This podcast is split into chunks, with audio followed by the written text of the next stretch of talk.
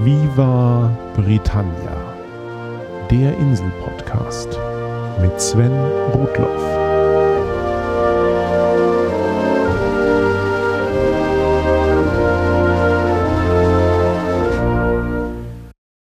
Herzlich willkommen zu Folge 33 von Viva Britannia, dem Podcast über Großbritannien und die Briten.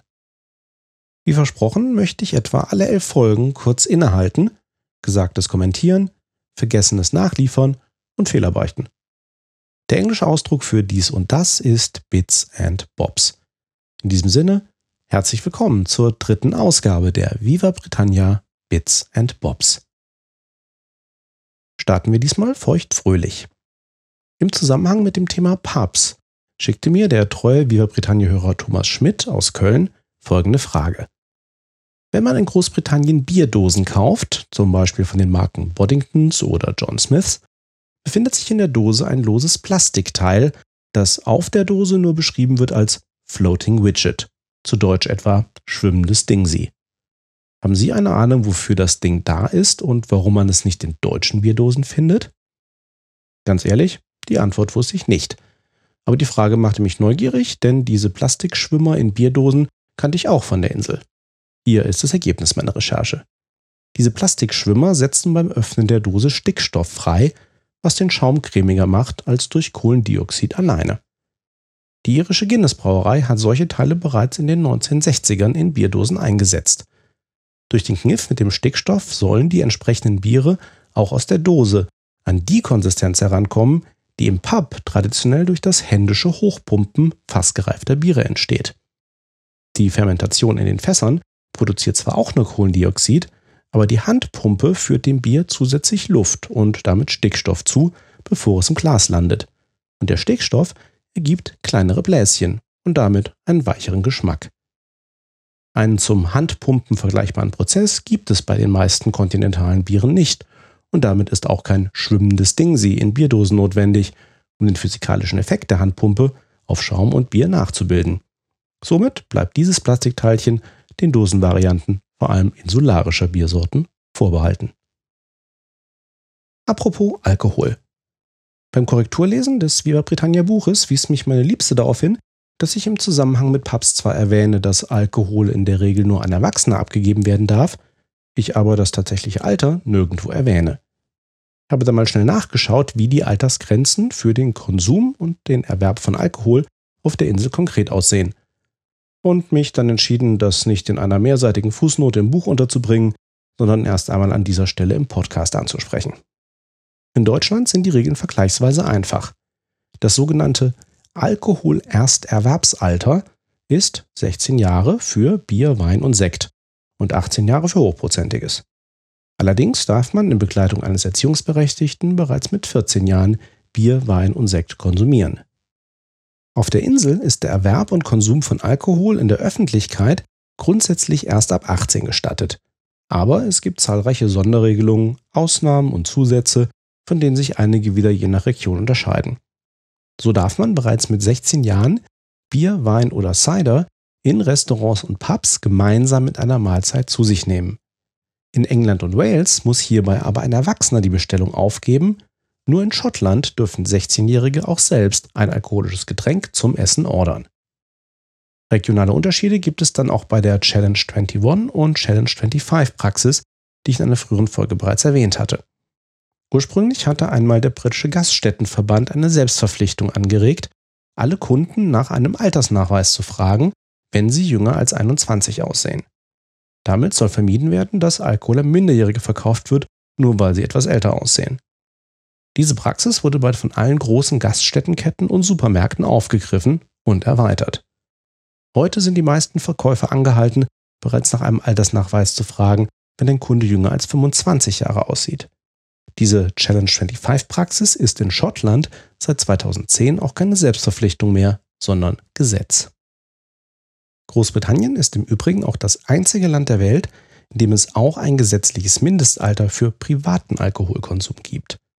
Demnach ist es verboten, Kindern unter fünf Jahren Alkohol zu geben. Es sei denn, es handelt sich um einen medizinischen Notfall, der das Einnehmen einer alkoholhaltigen Lösung notwendig macht. Zwischen 5 und 16 Jahren gibt es dann allerdings keine gesetzlichen Einschränkungen zum privaten Alkoholkonsum. Kommen wir vom Alkohol zu etwas ganz anderem. Rufmord. Ich habe ja schon an zwei Stellen versucht, die Ehre von Richard III. ein wenig zu retten. Einmal in der gleichnamigen Viva Britannia Folge Nummer 13 und dann noch einmal in der letzten Folge zu William Shakespeare. Unser heutiges Bild von Richard III. als hässlichem Bösewicht ist maßgeblich durch das Stück von Shakespeare geprägt. Und das ist wiederum zu weiten Teilen politische Propaganda der Tudor-Dynastie. Dieser Meinung ist auch mein langjähriger Bekannter Tim Rust, der hierzu das Buch Alibi für einen König von Josephine Tay empfiehlt. Tatsächlich ist dieses Buch, das ursprünglich 1951 unter dem Titel The Daughter of Time erschien, ein Klassiker der britischen Krimiliteratur.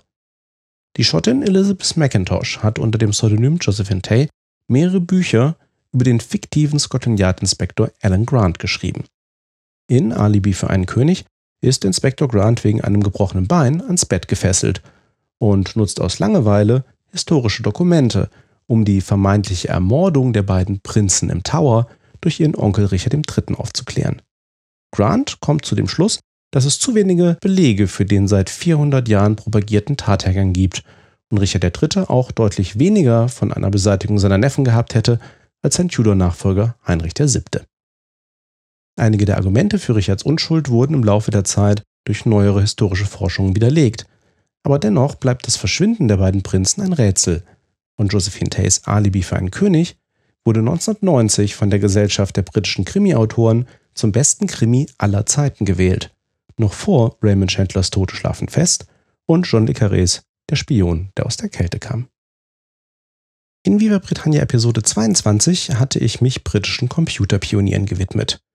Pyratux kommentierte dazu, eine sehr schöne Folge, das einzige, was mir zum Schluss gefehlt hat, war eine Erwähnung des Raspberry Pi, das sich quasi um den Nachfolger des Sinclair ZX81 im Geiste handelt und seine Verkaufszahlen inzwischen erreicht, wenn nicht sogar überboten haben sollte. Tatsächlich versucht der Checkkartencomputer Raspberry Pi an die frühe Geschichte der Heimcomputer anzuschließen. Die gleichnamige Stiftung wurde im Jahr 2009 ins Leben gerufen, um die Förderung von Informatik bereits in den Schulen zu fördern.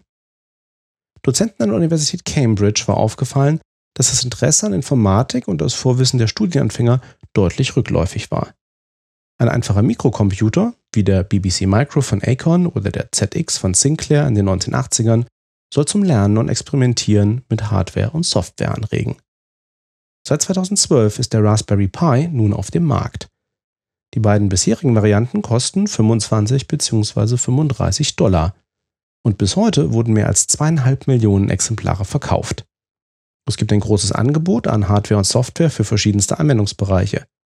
Besonders beliebt ist die Verwendung des Raspberry Pi als kostengünstiger Media-Server, da er Videos in voller HD-Auflösung verarbeiten kann und über eine HDMI-Schnittstelle verfügt.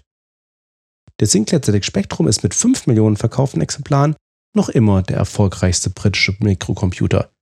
Aber der Raspberry Pi könnte ihm diese Stellung in den nächsten Jahren streitig machen. Ich drücke dem Projekt die Daumen. Zur Viva Britannia Öffnungsfolge des Jahres 2014 zum Thema Maße muss ich eine ganze Reihe von Dingen ergänzen. Immerhin ist das Thema ja auch sehr vielfältig. Zunächst muss ich aber gleich drei eklatante Fehler korrigieren, die mir in der Folge unterlaufen sind. Korrektur Nummer 1. Wie Melanie Ryan vom Britblog richtig anmerkte, ist die Mehrzahl der imperialen Gewichtseinheit Stone nicht etwa Stones, sondern ebenfalls Stone. So wie es korrekt 2 Euro heißt und nicht 2 Euros. Wer also 20 Kilogramm wiegt, wiegt etwa 3 Stone. Korrektur Nummer 2. Im Via Britannia Blog wies mich Hörer Sebastian darauf hin, dass ein Quadratfuß natürlich nicht einfach ein Quadratmeter minus 10% sind, sondern tatsächlich nur neun Hundertstel eines Quadratmeters. Peinlich, peinlich. Und Korrektur Nummer drei. Ebenfalls im Blog merkte Hörer Andreas an, dass die aktuellen 50 Pence Münzen nicht etwa achteckig sind, wie ich das ohne zu prüfen behauptet hatte, sondern in Wahrheit siebeneckig. Und wo ich gerade bei britischem Geld bin, muss ich ein Thema erwähnen, um das ich mich in der Maßefolge aus gutem Grund gedrückt habe. Allerdings hat es mich dann bei meinem kleinen Gastauftritt im Podcast Schall und Rauch prompt eingeholt. Ich spreche von britischen Banknoten und der Frage, was ein gesetzliches Zahlungsmittel darstellt. Historisch nahm Geld in den meisten Ländern lange allein die Form von Münzen an, die von einer zentralen königlichen Münze ausgegeben wurden. Banknoten sind eine Erfindung der Renaissance und lange Zeit haben alle möglichen Geschäftsbanken die Möglichkeit gehabt, eigene Banknoten herauszugeben. Daher ja auch ihr Name. Nach und nach wurde dieses Recht von Privatbanken aber immer weiter eingeschränkt und heute werden in den meisten Ländern auch Banknoten von einer zentralen staatlichen Stelle herausgegeben, einer Zentralbank. So spielte sich das im Prinzip auch auf der Insel ab. Allerdings wurde das Recht der Ausgabe von Pfundnoten nur in England und Wales vollständig auf die Bank of England als Zentralbank beschränkt. Nach wie vor gibt es in Schottland drei und in Nordirland vier Geschäftsbanken, die eigene Pfundnoten herausgeben können. Diese sehen etwas anders aus, haben aber den gleichen Wert wie die englischen Banknoten. Ihr gesetzlicher Status und ihre Akzeptanz innerhalb Großbritanniens sind etwas kompliziert und das Ganze ist auch von vielen Missverständnissen begleitet. Hierbei wird oft der Begriff des Legal Tenders, des gesetzlichen Zahlungsmittels, ins Spiel gebracht, aber gerne falsch.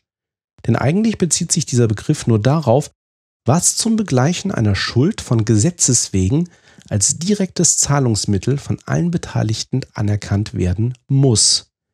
Selbst in Deutschland sind das nur Geldmünzen. Banknoten, Schecks, Überweisungen, Kartenzahlungen und ähnliches haben unterschiedliche gesetzliche Relevanz. Im täglichen Geschäftsgebaren ist uns das heute aber oft egal, denn diese Zahlungsmittel sind im gegenseitigen Einverständnis akzeptiert. Rein praktisch bedeutet das für die britischen Banknoten folgendes. Englische Banknoten werden in ganz Großbritannien anerkannt. Schottische Banknoten sind noch nicht einmal in Schottland selbst vor dem Gesetz Legal Tender, aber sie werden in Schottland und von den meisten anderen britischen Geschäften als praktisches Zahlungsmittel anerkannt. Ein englischer Ladenbesitzer kann die Annahme schottischer Banknoten verweigern, aber das geschieht sehr selten. Englische Banken und Postämter nehmen schottische Banknoten immer an. Für nordirische Banknoten gilt das Gleiche, aber die sind außerhalb Nordirlands so selten anzutreffen, dass sie häufiger von englischen Händlern zurückgewiesen werden als schottische. An dieser Stelle muss ich einmal mehr daran erinnern, dass Großbritannien nicht eine einzelne Nation ist, sondern ein Staat aus mehreren Nationen mit ihren eigenen Parlamenten, Gesetzen und Sportmannschaften. Trotz vieler Gemeinsamkeiten ist es ein vereinigtes Königreich und nicht ein Königreich.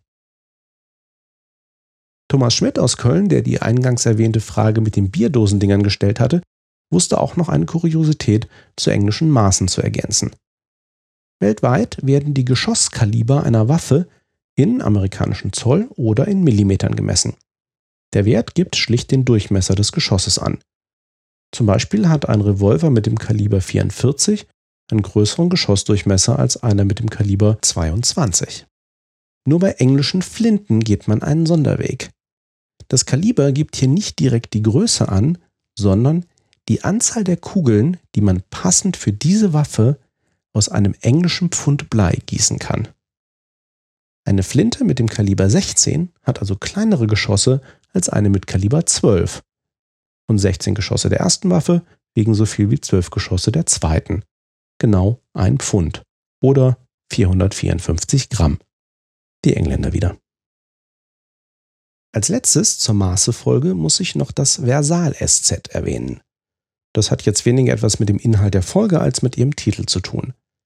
Im Viva Britannia Blog erscheinen die Episodentitel in Großbuchstaben, in der Typografie Versalien genannt. Meine Blog-Software war so schlau bzw. so dumm, das SZ im Wort Maße für die Darstellung in Versalien automatisch in ein Doppel-S umzuwandeln. Nun kann man das Wort natürlich falsch als Masse lesen.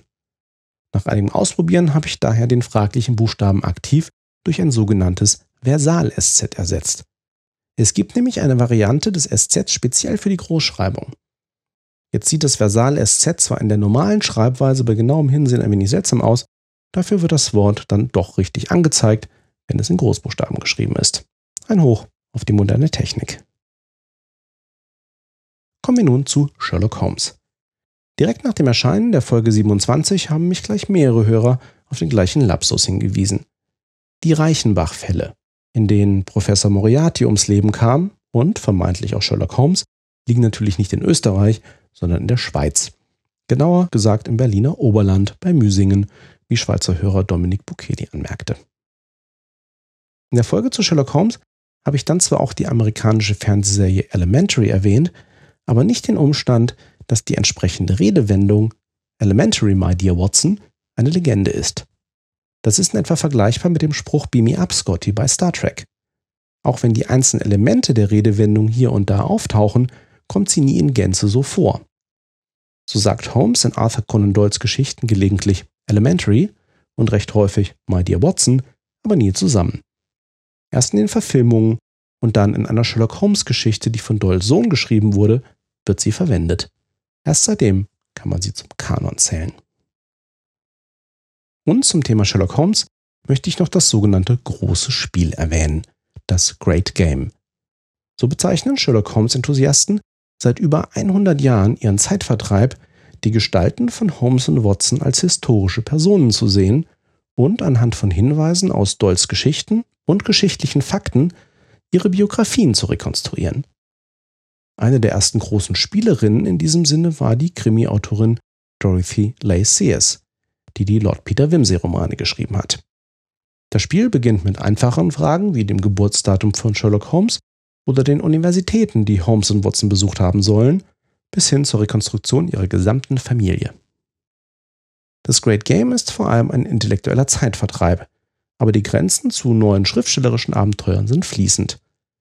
So hat der Science-Fiction-Autor Philip Joseph Farmer mit der sogenannten Walt-Newton-Familie in den 1970ern ein Konzept geschaffen, um verschiedenste literarische Figuren zu Mitgliedern einer gewaltigen Familie zu machen. Und Sherlock Holmes ist eines der prominentesten Mitglieder dieser Familie. Demnach schlug im Jahr 1795 ein Meteorit nahe des Ortes Walt Newton in Yorkshire ein, dessen Radioaktivität die Passagiere einer vorbeifahrenden Kutsche genetisch verändert hat. Viele Nachkommen dieser Personen zeigen ungewöhnliche Intelligenz und Stärke, die sie dann entweder für das Gute oder Böse einsetzen. Zu der weit verzweigten Familie gehören unter anderem auch Tarzan, Professor Moriarty, Alan Quatermain, Fu Manchu, Phileas Fogg und James Bond. Alles hängt zusammen. Vor dem Hintergrund der Walt Newton-Familie mag man auch die Rolle von Stephen Fry im Sherlock Holmes-Universum sehen. Der britische Schauspieler Stephen Fry hat ja auf der Insel lange erfolgreich mit Hugh Laurie vor der Kamera gestanden, bevor der in den USA als Dr. House bekannt wurde. Wie ich bereits in der Britannia-Episode Nummer 3 erwähnte, basiert die Fernsehfigur des Gregory House auf Sherlock Holmes. Nur leider kam Sherlocks Bruder Mycroft nie bei House vor. Allerdings war das mal geplant und Stephen Fry sollte passenderweise diese Gastrolle spielen. Wegen anderer Verpflichtungen Frys kam es jedoch nicht dazu. Stattdessen spielte Stephen Fry dann die Rolle des Mycroft Holmes im zweiten Sherlock Holmes Film von Guy Ritchie an der Seite von Robert Downey Jr. Alles klar? Am Ende von Folge 28 zum Thema Einkaufen erwähnte ich die spezielle britische Handelskette Argos. Die größeren Läden mit dem rot-weißen Logo findet man meist in Gewerbegebieten, aber kleinere gibt es auch in Innenstädten. Das Geschäftskonzept kann man sich in etwa vorstellen als Versandhandel aus einem Katalog, nur ohne Versand. Argos veröffentlicht zweimal im Jahr einen großen Katalog mit über 1500 Seiten an Gemischtwaren, von Haushaltswaren und Elektronik über Kleidung und Schmuck bis hin zu Möbeln. Diese Dinge kann man entweder schriftlich oder per Internet in einen bestimmten Laden bestellen und dann dort abholen. Oder aber, und das ist der übliche Weg, man fährt zu Argos, wühlt dort vor Ort im Katalog, bestellt und bezahlt und bekommt dann eine Wartemarke. Zehn Minuten später kann man seine Ware dann an der Ausgabe in Empfang nehmen. Das alles klingt auf den ersten Blick etwas seltsam und umständlich, aber das Konzept eignet sich hervorragend, um schnell alltägliche Waren zu kaufen, ohne entweder unzählige Geschäfte abklappern zu müssen, oder eine Bestellung über das Internet aufzugeben und dann auf die Lieferung mehrere Tage zu warten. Und für Argos lohnt es sich, weil die Geschäfte vor allem aus günstiger Lagerfläche bestehen und so gut wie keine aufwendigen Displays gestaltet werden müssen. Nichtsdestotrotz ist Argos wohl eines der eigentümlichsten und britischsten Geschäftskonzepte, das es meines Wissens auch außerhalb der Insel nicht wirklich gibt. Apropos Eigentümliches. Im Nachgang zu meinem Interview mit Miriam und Rupert Williams in Folge 29 fiel uns dreien noch ein Detail auf, das wir zwar besprochen hatten, das es aber nicht in die fertige Sendung geschafft hat. Wenn wir ein fremdes Land besuchen, fallen uns natürlich die Dinge auf, die anders sind als bei uns zu Hause. Aber ganz besonders die Dinge, die wir irgendwie als besser empfinden.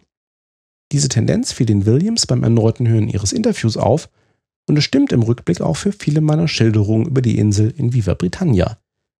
Ich versuche die Gemeinsamkeiten und Unterschiede möglichst neutral darzustellen, aber die positiven Hinweise sind dann doch häufiger als die Kritiken an Großbritannien. Diese Tendenz, in der Fremde vor allem das Gute zu sehen, habe ich umgekehrt in der BBC-Dokumentation Make Me a German wahrgenommen, bei der eine englische Familie ein paar Monate in Nürnberg lebt. Die englischen Gäste loben zum Beispiel die günstige und außergewöhnliche Kinderbetreuung im Waldkindergarten, die für Deutschland aber wahrlich nicht repräsentativ ist. Und sie nehmen dafür nicht wahr, wie ausländerfeindlich manche Bemerkungen ihrer deutschen Nachbarn sind. Vielleicht war das aber auch eine bewusste Entscheidung der Produzenten, die den Briten ein positives Bild vom gern stereotyp wahrgenommenen Deutschland vermitteln wollten. Zurück auf die Insel. Zu Viva Britannia Folge 30 über Wales muss ich drei kurze Anmerkungen anbringen. Zunächst wieder eine kleine Korrektur. Anglesey im Nordwesten von Wales ist keine Halbinsel, sondern eine Insel. Darauf wies Hörer Andreas im Blog hin. Zu meiner Ehrenrettung muss ich sagen, dass Anglesey über zwei Brücken fest mit der Insel Großbritannien verbunden ist. Dem Normalbesucher fällt also der Inselstatus des Eilands gar nicht so sehr auf. Aber wir wollen ja genau sein. Außerdem muss ich separat einmal BBC Wales erwähnen. Der in Cardiff angesiedelte Ableger der British Broadcasting Corporation ist für einige der derzeit bekanntesten BBC-Produktionen verantwortlich. Allen voran natürlich für Doctor Who und dessen Ableger Torchwood und die Sarah Jane Adventures. Neben diesen Eigenproduktionen ist BBC Wales aber auch Auftraggeber für weltweit erfolgreiche Serien wie Life on Mars, Ashes to Ashes, Merlin, Being Human, Dirk Gently und natürlich Sherlock. Zum Schluss zu Wales noch ein kleines historisches Fundstück. In der walisischen Hauptstadt Cardiff steht auch die älteste Moschee Großbritanniens. Sie wurde 1860 von Matrosen aus Somali und dem Jemen gegründet, die regelmäßig zwischen den Häfen Aden und Cardiff unterwegs waren. Das Al-Manar Center gibt es noch heute. Allerdings war es immer ein als Moschee genutztes Haus. Der Titel der ersten in Großbritannien ordentlich errichteten Moschee geht an die Shah Jahan Moschee in Woking, etwas südwestlich von London. Sie wurde 1898 errichtet, und zwar von dem ursprünglich jüdischen Ungar Gottlieb Wilhelm Leitner, der zwischenzeitlich Priester werden wollte, aber dann zu einem der bekanntesten britischen Orientalisten wurde. Versucht mal, sowas heute nachzumachen. Zu Via Britannia Folge 31 zum National Health Service hatte Hörer Dirk Flörchinger noch eine Ergänzung. Er hat eine Weile für den NHS gearbeitet und im Zusammenhang mit der Rezeptgebühr in England wies er darauf hin, dass es natürlich Möglichkeiten gibt, diese nicht zahlen zu müssen. So bekommen chronisch Kranke sogenannte Medical Exemption Certificates, die eine kostenlose Dauerbehandlung ermöglichen. Außerdem können Geringverdiener ungeachtet ihres Gesundheitszustands entsprechende Ausnahmen beantragen. Sie müssen dann weder Rezeptgebühren bezahlen, noch Zuzahlungen beim Zahnarzt, für Brillen oder andere Hilfsmittel. Finanziert werden all diese Ausnahmen wie der Rest des NHS auch vornehmlich aus Steuergeldern. Und damit sind wir im Bits und Bobs Rückblick bei der letzten Folge angelangt. Viva Britannia Nummer 32 zu William Shakespeare. Nur habe ich hier bis jetzt weder etwas zu korrigieren noch zu ergänzen. Ich fand es nur amüsant, dass ich mit der Folge offenbar einem Trend zuvorgekommen bin. Den 450. Tauftag des Baden vom Avon haben viele Medien zum Anlass genommen, Shakespeare zum Thema zu machen. Die Zeit titelte Shakespeare der Größte. Der Autor Frank Günther argumentierte im Deutschlandfunk, warum Shakespeare eigentlich uns Deutschen gehört.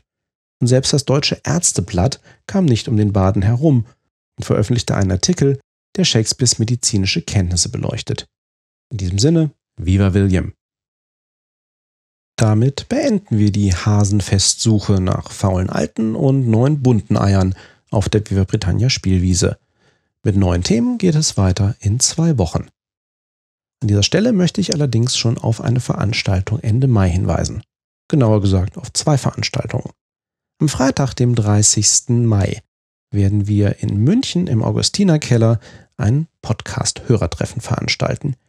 Wir, das sind Kollegen von Hoaxilla, Psychotalk, Black Sweet Stories, Bartocast, am Zapfahren, dem Podcast Angegraben, Radio Nordwind und natürlich Vera Britannia. Und einen Tag später, ebenfalls in München, wird es eine Doppellesung geben. Dort treffen wir uns dann in der Baumstraße 8b um halb acht und gelesen wird einerseits aus Muss man wissen und zum anderen aus dem Viva Britannia Buch. Beide Veranstaltungen sind frei und wer sich dafür interessiert, sollte auf der Hoaxilla Homepage, das ist www.hoaxilla.com, einen Kommentar hinterlassen, damit wir in etwa wissen, wie viele von euch dort auftauchen werden. Wir freuen uns. Bis dahin, thanks for listening, cheers and bye bye.